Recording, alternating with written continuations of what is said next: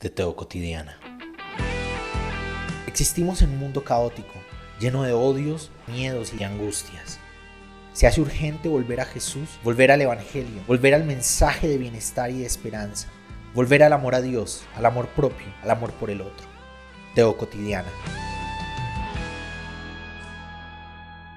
La oración en Getsemaní es el comienzo del fin, es el momento en el que ya va a ocurrir todo, ya todo está dado, todo está hecho, para que en últimas las consecuencias de la vida y obra de Jesús los lleven a la muerte, los lleven a la sentencia de muerte. Jesús sabía lo que le pasaba a la gente que se atrevía a hacer lo que él hacía, proclamar que hay un reinado alternativo al reinado de Roma, alternativo a los reinos que Roma burocráticamente instituía en el territorio judío.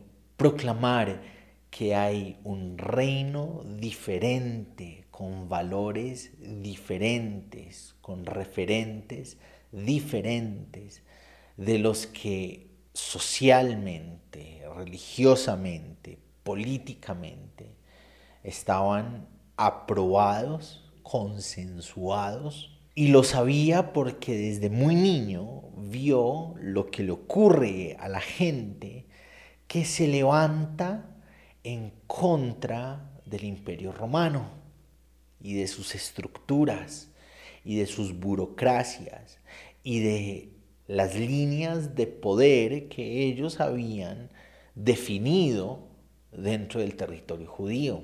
Roma era letal, Roma era cruel, Roma entraba con su fuerza militar a matar, a herir, a violar, a devastar cuando había un levantamiento ideológico, político, o militar en su contra. Y esos levantamientos militares que hubo en contra de Roma eran más bien simbólicos. Unas cuantas espadas de personas que estaban a la espera del Mesías y creían que alguien con la fuerza y el valor, la gloria de Dios, iba a lograr derrocar a los romanos del territorio. Personas que creían en que el Dios que los guiaba era un Dios que les iba a dar la victoria. Durante toda la historia de los judíos, las narraciones eran acerca de un Dios que hacía que los pequeños, sin destreza militar, sin fuerza, sin espadas incluso, derrotaran a los grandes. La historia que narraban de David y Goliat era la historia constante de las narraciones de Israel. Un pequeño que con la fuerza de lo divino podía derrotar a los grandes opresores, a los grandes militares que ocupaban el territorio judío y que destrozaban la moral, la economía, la realidad. Padres que pierden a sus hijos, esposas que pierden a sus maridos, hijos que pierden a sus padres, mujeres violadas, mujeres muertas, campos, cosechas devastadas. Roma era implacable. Y Jesús sabe lo que le ocurre a quienes proclaman un reinado alternativo, diferente de el estructurado, institucionalizado, permitido por el imperio romano. Y Jesús sabe que toda su vida ha desembocado en ese momento en el que ya hay un acto de traición dinamizado en juego sobre la mesa, un acto donde iban a entregar al que había entrado a Jerusalén parodiando a los reyes que entran con victoria, con fuerza, con gloria. Y Jesús entra con humildad, con los nadie de las diferentes aldeas de Israel, proclamando el reinado de Dios.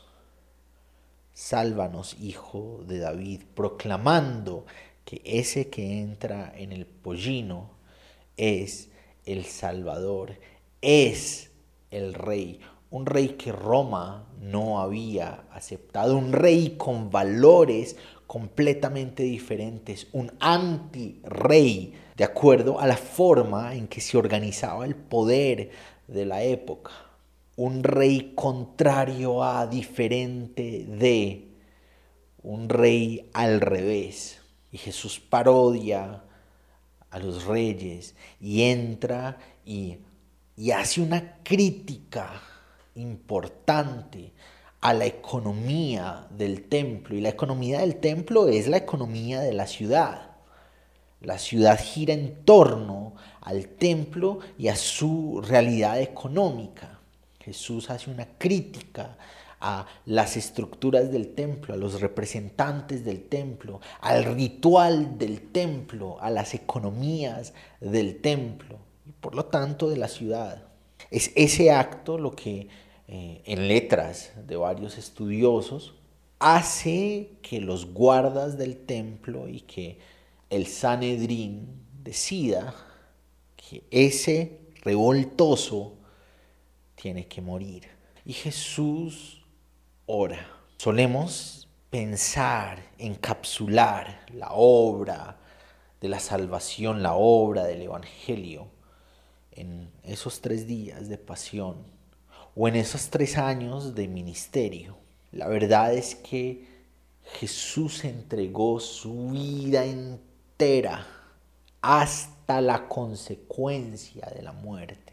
Jesús entregó su vida entera por discursos de dignidad, por acercamientos de bienestar, por una crítica constante a las realidades políticas, económicas, sociales y religiosas de su época. Y eso desembocó en tener enemigos políticos, sociales, económicos, religiosos.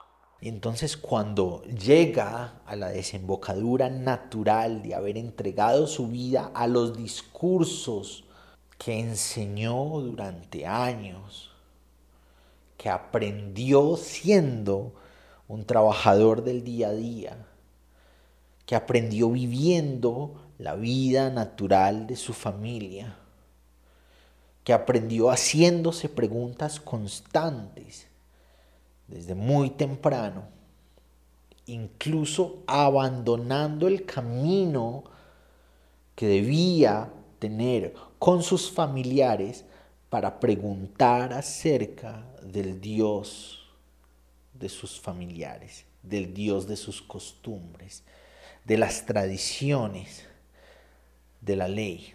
Cuando llegó la desembocadura natural de este transgresor, del mundo y de sus representantes, de este transgresor del, de los consensos y de las tradiciones, del deber ser, de las buenas gentes, de las buenas costumbres.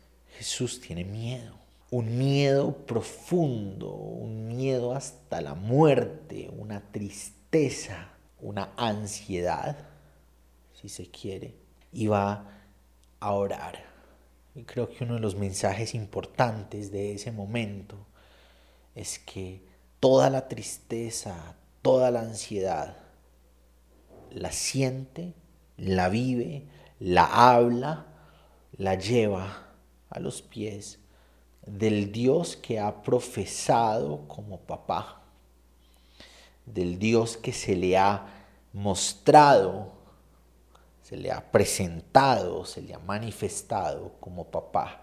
Este es mi hijo amado en el que tengo complacencia. Getsemaní es un llamado a que en medio de los momentos más difíciles de nuestra vida, es un llamado a que en medio de nuestras realidades más profundas y más desgarrantes, vivamos la tristeza, vivamos el miedo, vivamos la ansiedad a los pies de Dios, a los pies de papá. Y solo apunto que cuando digo papá hablo desde mi experiencia de paternidad. Otros podrán encontrar el amor de Dios simbolizado en una mamá, simbolizado en una abuela, simbolizado en los tíos que les criaron, simbolizados en la persona en quien encuentran el referente de amor que sustenta, de amor que acompaña, de amor que cuida. Getsemaní es una invitación a vivir la tristeza, la agonía, el miedo, incluso cuando no tenemos a personas o a las personas que esperamos tener a nuestro alrededor. Sostenía a sus amigos y a sus amigas y buscó su compañía y ellos no estuvieron con Él, no estuvieron para Él. Eh, Jesús no los pone en disciplina por eso, no los saca del equipo por eso, no los saca de entre sus seguidores. Por eso Jesús vive esa realidad de soledad a los pies de Dios, de Dios papá, de Dios mamá, de Dios abuela, de Dios abuelo, de Dios en quien encontramos el referente de amor que cuida, de amor que provee, de amor que protege, de amor que acompaña. Y le dice, pasa de mí esta copa, si es posible, pasa de mí esto que viene, esto que va a ocurrir, si es posible que yo no tenga que vivirlo. Hay algunas interpretaciones, creo que son nuevas, que están apuntando a que la copa no era ir a la cruz, pues, porque la cruz era el propósito desde el principio, y Jesús no podía dudar de la cruz, que era el propósito desde el principio. Entonces, los relatos presentan en la pasión de Jesús una humanidad profundamente débil, una humanidad profundamente preocupada que se duele, que se desgarra, que cae de dolor físico y de dolor emocional. Y Jesús en medio del miedo y en medio de ese dolor emocional, en medio de esa realidad emocional, de tristeza profunda, de, de ansiedad, de desespero, ora, pasa de mí esta copa si es posible. Y los textos dicen que hubo ángeles que bajaron a consolarlo, a llenarlo. Me parece muy curioso que en la cristología juánica, en la versión del Evangelio de San Juan, esa copa no se ubica en Getsemaní lleno de dolor, lleno de tristeza y de angustia, sino después de salir de Getsemaní que llegan los guardas del templo a apresarlo, Pedro saca la espada para defender a su maestro y Jesús le dice, envaina tu espada, no he de beber de la copa que Dios me ha dado. En la cristología juánica ya no se está hablando de esa copa desde la tristeza, sino desde el empoderamiento no se está hablando de esa copa desde la ansiedad, sino desde la fuerza. No se está hablando de esa copa desde la tristeza profunda, desde la duda, desde esa división de voluntades. No se haga mi voluntad sino la tuya.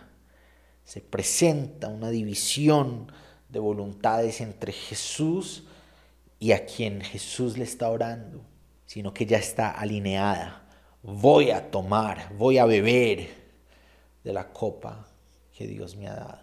Unos instantes atrás Jesús estaba dándole explicándole a sus amigos y amigas que el vino representa su sangre, una sangre que es repartida y bebida entre unos y otros. Quiero leer el asunto de la copa como un proceso.